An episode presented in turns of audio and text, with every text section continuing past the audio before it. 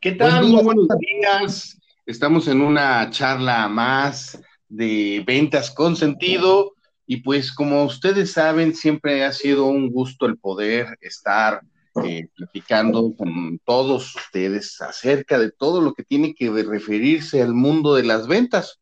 En el capítulo anterior empezábamos a platicar también ya de lo que es el coaching de ventas y cómo va a empezar a ayudar a las empresas y cómo va a empezar a transformar a todo este mundo en un entorno 5.0, como lo hemos estado manifestando tantos mis socios de la Asociación Internacional de Ventas como un servidor. Y bueno, también ustedes saben que en muchas ocasiones esta, este podcast tiene la ventaja de hacerse a distancia con grandes invitados y hoy, hoy tengo a alguien muy especial, invitado desde la ciudad de Guatemala, desde todo ese hermoso país que se encuentra al sur de México y que por supuesto tenemos grandes lazos, grandes vínculos y nos acompaña el día de hoy mi querido Harold. ¿Cómo estás, mi estimado Harold? ¿Cómo, cómo te encuentras, Harold Saldaña? Gracias, César. Eh, pues la verdad, muy bien. Aquí, pues comenzando este mes de junio, eh, te agradezco mucho la oportunidad de poder estar en tu programa, de poder compartir con, los hermanos mexicanos, eh, y no te diría que con los hermanos mexicanos, sino con todos los hermanos latinoamericanos que te siguen por la misma Asociación Internacional de Ventas AIB, eh, que tú pues llegas a muchos países de América y, hoy por hoy pues casi que la AIB pues cubre y tiene una cobertura de alcance de todo el continente, ¿verdad César? Así es, mi querido Harold, y pues afortunadamente vamos creciendo. Pronto yo estoy seguro que contaremos con tu sabiduría y con tus eh, con todas tus eh, herramientas dentro de la AIB para todo lo que es el capítulo de, de Guatemala y por supuesto también para Latinoamérica, ¿verdad? Porque al final del día la idea de todo esto, pues, es hacer eh, y estamos construyendo el mayor referente de ventas del mundo. Así que, pues, bienvenido aquí al podcast de ventas con sentido, este podcast enfocado a la parte comercial. Y bueno, pues, como dicen mis socios de la IB, tú eres todo un crack en la parte de ventas, ¿no? Entonces, pues, por aquí también es muy importante que todo esto esté alineado, esté eh, enfocado completamente al mundo comercial, que les podamos otorgar nuevas herramientas a la gente que nos escucha a través del podcast, ¿no? Entonces, pues me gustaría que me compartas principalmente qué es Design Sprint, que es una de las cosas que yo, la verdad, particularmente me puedo eh, maravillar de todo lo que tiene que ver con esta parte de, procesos, con esta parte de aceleración de resultados, con esta cuestión de metodologías que permitan que tus ventas se puedan humanizar cada vez más. Así es, César. La verdad que en, los procesos y en cómo todo eh, va fluyendo ahora con cambios muy acelerados, que también tenemos nuevas demandas y exigencias del mercado, pues realmente eh, vemos cómo eh, es necesario reinventar y revisar muchos de los procesos a nivel general dentro de las empresas, ¿verdad, César? Desde la parte administrativa, desde la parte organizativa, desde la parte eh, también de los procesos de logística, de entrega, de cobro, pero pues para llegar a la parte que es la que genera los recursos, que es la parte comercial, donde y yo, pues nos ha tocado por años estar eh, generando esa facturación para las organizaciones, también hay que reinventar muchos de esos procesos basados a las necesidades cambiantes del mercado y también hacia los cambios en, los hábitos, modos de pago y, situaciones que van delimitando a los mercados, ¿verdad, César? Claro, claro, y, que cada vez eh, estas eh, cuestiones, como tú dices, que van delimitando los mercados, pues es muy importante conocerlos, adentrarnos y no nada más traer esa... ¿no? Eh, yo siempre digo que aparte de la facturación, lo que hay que traer son amigos, hay que traer gente que nos ayude a que nuestro servicio o producto llegue a más personas de una forma amigable, de una forma feliz, de una forma eh, en armonía para poder pues eh, lograr estos resultados, ¿no? Entonces conociendo pues toda esta, toda esta información, y si te comprometes en una forma genuina, pues vas a lograr que tu facturación sea resultado, como tú mencionabas, ¿no? Eso, eso que nosotros hacíamos cuando estábamos en, otras empresas y que no dejamos de hacerlo ahora en las nuestras. Claro, César, porque te voy a contar algo. Eh, a veces los amigos profesionales, los amigos que están en algunas entidades no lucrativas piensan que pues no tienen que vender algún producto, algún servicio, pero cada vez que tú facturas, cada vez que hasta en una entidad no lucrativa ellos venden eh, las facilidades que tiene la entidad a cambio de una misma donación, siempre hay un proceso de venta. Entonces, prácticamente te puedo decir que el proceso es universal para todas las organizaciones. Media vez tú monetices y, logres eh, eh, eh, esas compras, esos patrocinios que muchas veces están involucrados en todas las transacciones comerciales, ¿verdad, César? Claro, sí, sí, por supuesto. Y oye, y cuéntame un poquito más acerca de todo esto de, bueno, lo que tú nos platicas en toda esta parte de, de esta metodología, ¿no? Eh, si bien toda esta cuestión de las metodologías ágiles, como el Scrum, como la GLE, todo ese tipo de cosas, ¿cómo fue esa intención de trasladarla a la parte de ventas? Porque normalmente esto viene de un entorno digital, fíjate, y justo hablamos del 5.0, del vendedor 5.0, que también tiene que estar ya involucrado en la parte digital, pero traer una metodología de lo digital a la parte humana, a la, a cuestión comercial es muy interesante y me llama mucho la atención. Gracias, gracias César. Pues fíjate que primero que todo me sitúo en esos errores, eh, César, que, le pasan a todos los mercados latinoamericanos y yo no te diría que solo en Latinoamérica, aquí ya entramos en muchas similitudes en los mercados mundiales, en, nuestros errores comunes ante reaccionar al mercado, ¿verdad? O sea, cuando estamos nosotros dentro de una organización y tenemos que reaccionar, pero a veces nos cuesta arrancar, arrancar el vehículo, arrancar el coche, como ustedes le dirían en México, y, no, y, no, y no reaccionamos rápido y entonces nos comen el mandado, como diríamos aquí en Guatemala, o, nos, eh, o, nos, dejan, eh, nos dejan en la banca y no pudimos actuar, no nos pudimos parar a reaccionar pero lo que pasa básicamente es porque hay una falta de análisis de mercado, César, de que nosotros eh, no estamos conscientes, a veces nos fuimos al encierro, nos fuimos al quédate en casa y dejamos de seguir estudiando los cambios que tienen nuestros compradores, nuestras tendencias en el mercado y entonces esa falta de análisis también nos puede dejar eh, parados, nos puede dejar friseados, nos puede dejar congelados ante el cliente. Otro aspecto muy importante con el cual también surge eh, eh, eh, la intención de aplicar estas metodologías ágiles en la relación a los procesos comerciales es de que hay que reconocer que también nosotros dejamos de actuar y de defender esas ventajas y beneficios al cliente, César. Y como tú sabes, nosotros no vendemos características al cliente porque las características describen el producto, pero no lo venden. Entonces, tienes que reaccionar rápido en esos entornos. El Design Sprint eh, es una metodología desarrollada por Google Ventures, ¿sí? La popularizó a nivel mundial Jake Knapp en un libro que ahorita les voy a mencionar y también lo hizo a través de una conjugación con Eric Rice de Lean Startup y el señor Tim Brown, que es el CEO de IDEO en el año 2014. O sea, todo este tipo de metodologías ágiles tampoco no es que tengan tantos años en el mercado, sino que son pues de reciente creación. El libro es Sprint de Jay Namp, que pues se lo recomiendo esta mañana, lo pueden eh, conseguir en Amazon y en las principales tiendas virtuales de libros. Ahora, realmente para entrar en el proceso, César, de lo que cómo funciona este Design Sprint, te puedo comentar que esta metodología básicamente selecciona un reto o un problema por resolver, que te, yo te diría que en el mundo de las ventas, pues es eh, esos entornos cambiantes que tenemos ante el cliente, eh, esa falta de liquidez que podría estar afectando algunas de nuestras cuentas clave o eh, los nuevos requisitos que nos puedan pedir para un financiamiento, por decirte algunas de las problemáticas que pasan en ese entorno comercial. Otra de las situaciones, César, que pasa en todo este entorno comercial es la parte de contar con un equipo de personas y también con un espacio adecuado.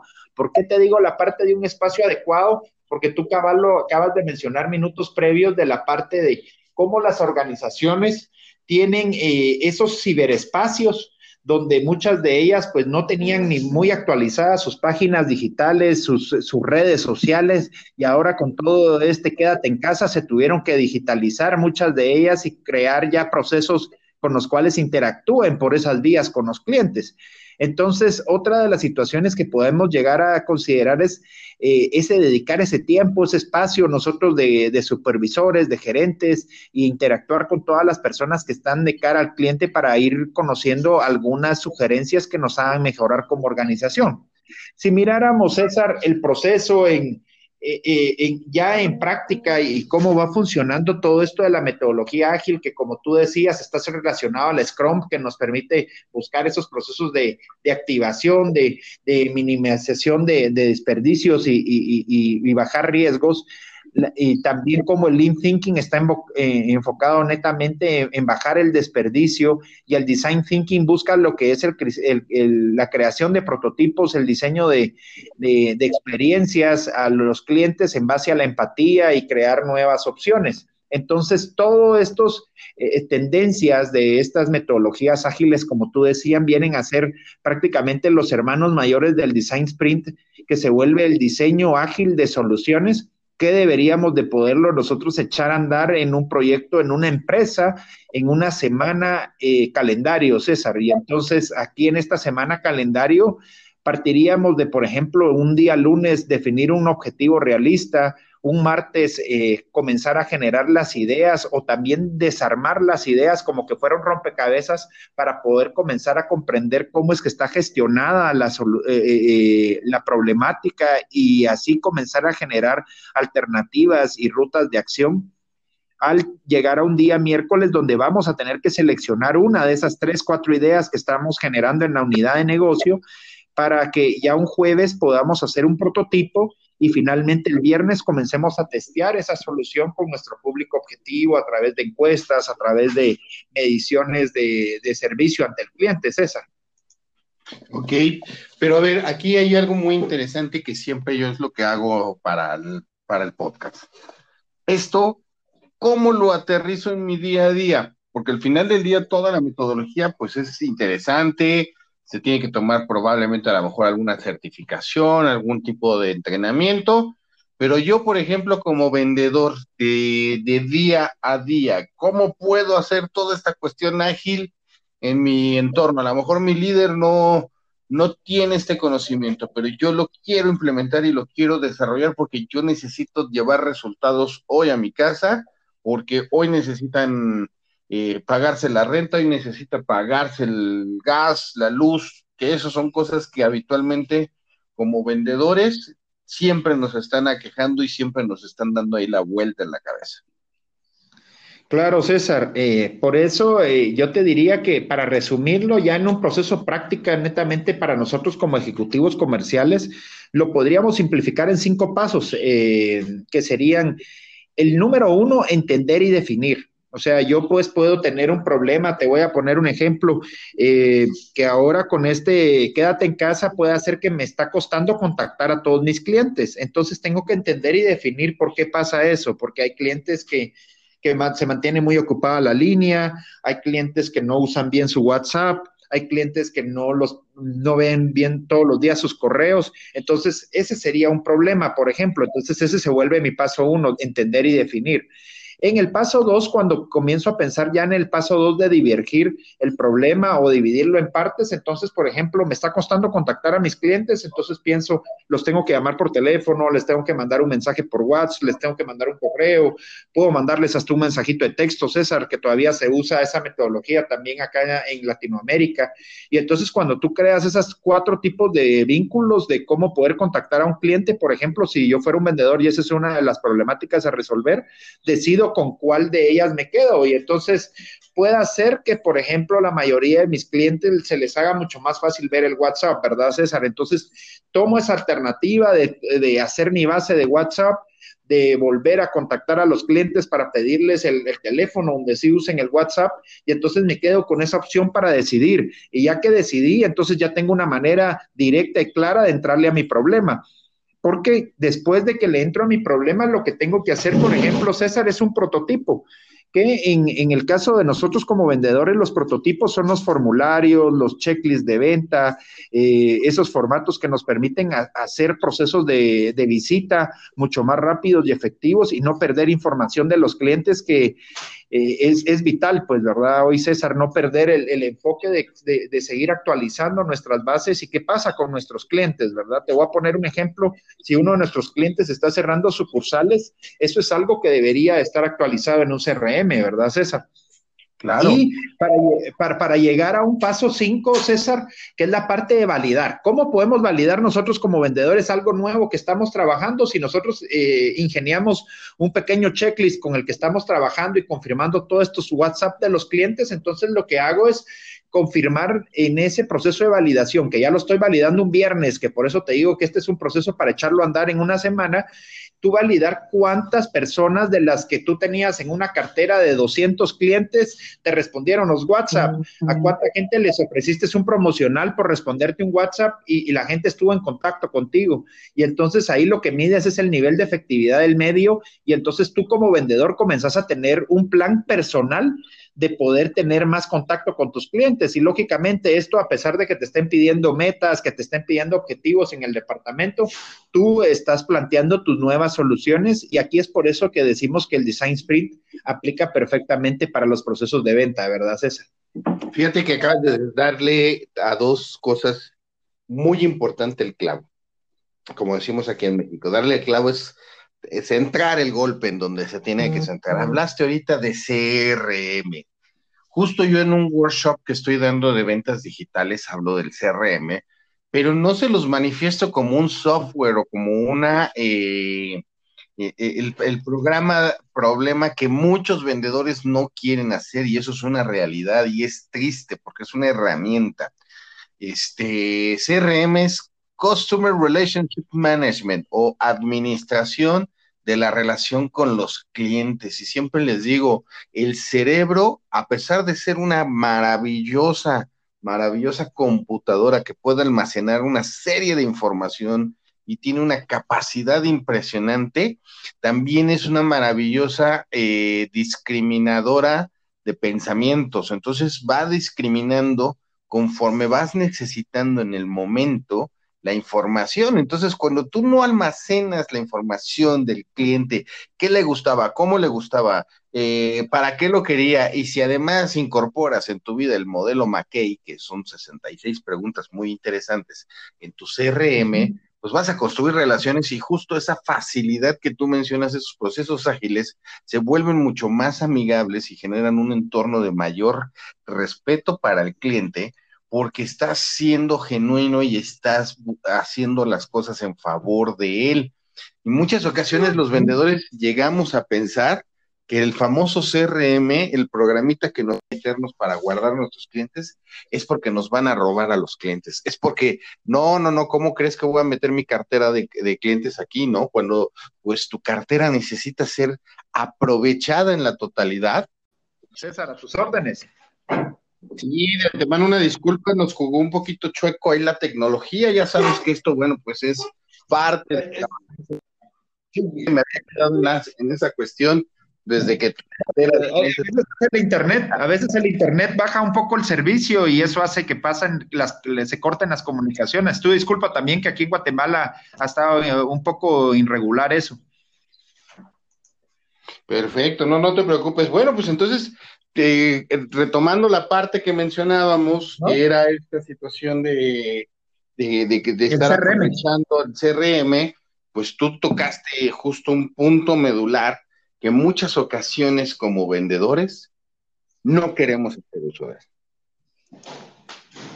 Sí, es que, César, lo que pasa es que muchas veces el vendedor piensa que estar ingresando tanta información de un cliente puede ser pérdida de tiempo y dice, tal vez si yo soy un vendedor de ruta o un vendedor que, que tengo que visitar a muchos clientes, un visitador médico, pienso que si sigo llenando información del cliente, lo que pasa es de que me pasa el tiempo y no visito al siguiente. Pero mira, ahora hay muchas facilidades, he visto hasta grabadores de voz que te convierten la voz en, un mensaje, eh, eh, o hay personas de que en esta misma labor comercial llaman a una base central, ya hay una teleoperadora que le está tomando la información y ella es la responsable de ingresarla, por ejemplo. Entonces, tú tienes que descubrir en dónde puedes facilitar el proceso y muchas veces eh, cómo tú creas una infraestructura con la cual puedas hacer el proceso más óptimo, porque también es cierto, César, no todo lo va a poder hacer solo el vendedor siempre. Depende mucho del mercado, del tipo de, de rutina, de estacionalidad, del manejo de clientes, de cómo todo esto pueda ser trabajado, pero normalmente en una organización de ventas consultivas sí le toca al ejecutivo comercial ingresar todos estos datos al CRM, ¿verdad? Sí, sí, sí, normalmente es el vendedor el que hace toda esta captura de información y muchas ocasiones esa captura de información no es la fidedigna y ahí es donde empieza a atorarse toda esta parte del proceso, ¿no? Toda esta cuestión de... Eh, de no poder eh, darle secuencia y, híjole, ¿qué le dije? Pero es que le, puse aquí para que no vieran que, este, que no le llamé. Entonces, son esas cuestiones en las cuales hoy los ejecutivos de ventas deben de empezar a, eh, adecuarse también a, estos, a estas cuestiones de procesos para que puedan tener mejores resultados. Ya hoy ya no es permitido eh, decir yo lo sé todo, ya nos dimos cuenta que no es así, ya nos dimos cuenta en esta maravillosa oportunidad que es la, eh, la pandemia, de podernos reinventar en muchas cosas, de podernos desarrollar en nuevas habilidades. Yo había leído al inicio de la pandemia que si no salíamos por lo menos con dos libros, tres libros leídos, este, nuevos hábitos y demás, pues entonces, ¿cuál fue el beneficio de haber estado aislado, no? Y, y, yo he visto personal de ventas que siguen haciendo lamentablemente lo mismo y eso pues ese tipo de personas son las que se van a quedar rezagadas lamentablemente en este mundo que cada vez está avanzando a pasos del tamaño del universo. Claro, es que fíjate, César, que hay algo muy interesante que, pues, que tú y yo que hemos estado en esta parte de desarrollo de talento humano hemos visto y es, primero hablemos un poco del teletrabajo, ¿sí? Antes el teletrabajo era como para un freelance, para alguien que hacía algo muy específico y, y decíamos, bueno, tal vez él lo puede gestionar de su casa porque solo tiene que desarrollar una, una opción específica.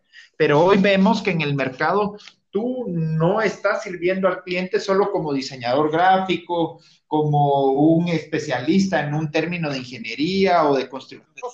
Servir como ejecutivo de vehículos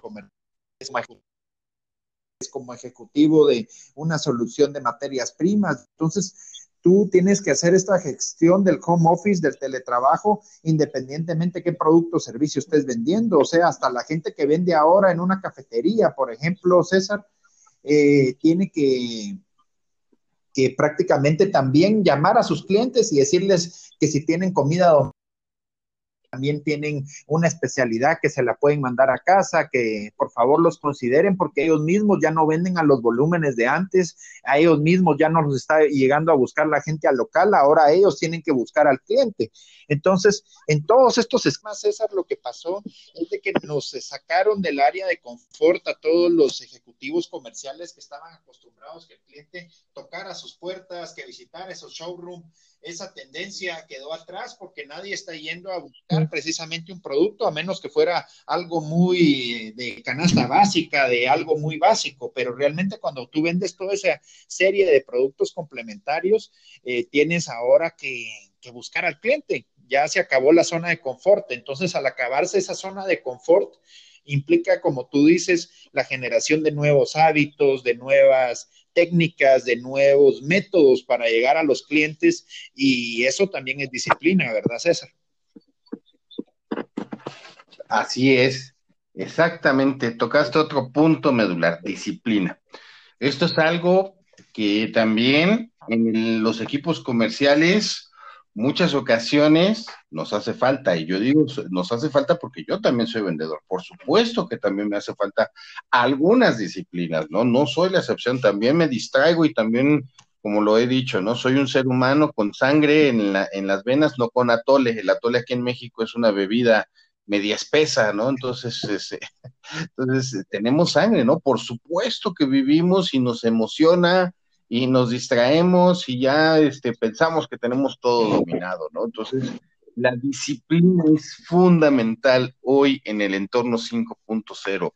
¿Por qué? Porque al final del día el ser disciplinado te va a permitir ante cualquier cambio brusco que volvamos a tener, porque este tipo de cambios bruscos, si ya nos pasó una vez, no descartemos que vayan a empezar a hacer ahora esas las normalidades, ¿eh? que empiecen a salir todavía más condiciones que no podamos estar eh, avanzando y que no nos permita eh, estar afuera en el mayor tiempo posible, sino que ahora, incluso hasta por la misma seguridad, muchas empresas a lo mejor van a ver la bondad y la ventaja de decir, pues mejor dejo ya ahora todo el mundo en su casa, me sale mucho más eh, rentable tener oficinas pequeñas con pocos eh, espacios de trabajo y que trabajen desde casa, ¿no? Entonces, esto se va a volver algo muy común y que solamente la disciplina, el tener justo esta planeación estratégica de forma continua nos va a permitir lograr los resultados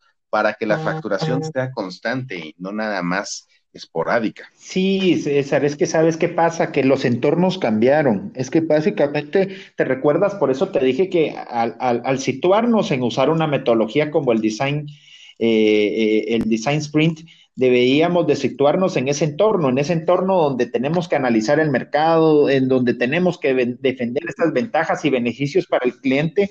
Y hoy por hoy, César, parte de esas ventajas y beneficios para el cliente es quedarse en casa, pues, ¿verdad? Entonces, nos implica crear toda una logística diferente de poder hacer llegar todas esas entregas a domicilio eh, César, eh, aquí en Centroamérica pasó de que eh, plataformas de, entrega a domicilio, hay días que han colapsado y ni siquiera te levanta el app, pues para poder pedir algo a domicilio. Y entonces ellos mismos han tenido que fortalecer su parte informática, su infraestructura, contratar nuevas personas, nuevos, nuevo personal de outsourcing y poder responder a esa demanda creciente de ese beneficio eh, y ventaja que es ahora tener los, los, productos en la puerta de tu casa.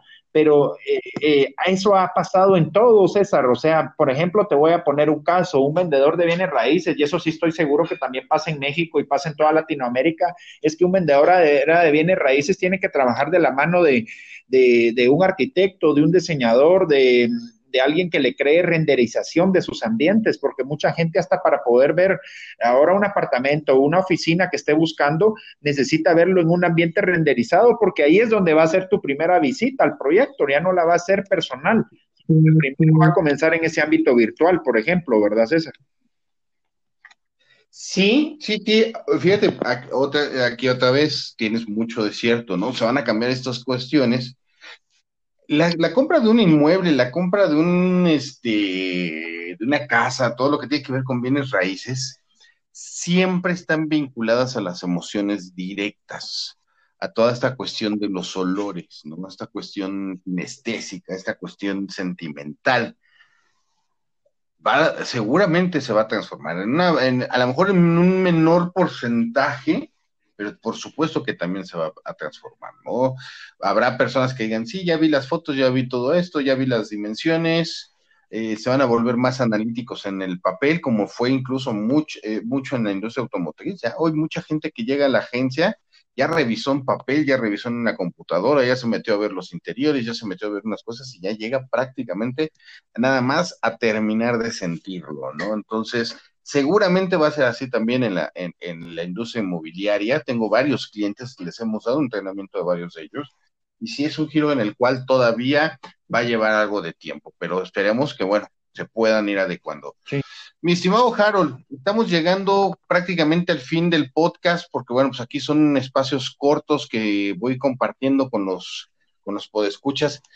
Tenemos material, por supuesto, para seguir, seguir platicando te voy a hacer la invitación abierta a que sea el lunes 8 que podamos continuar con esta charla en Charla de Café, que es el otro programa el que tengo en Lives, eh, que se guarda en YouTube. Entonces, ¿te parece bien si nos das tres recomendaciones para nuestros escuchas eh, relacionado a esto que tú digas?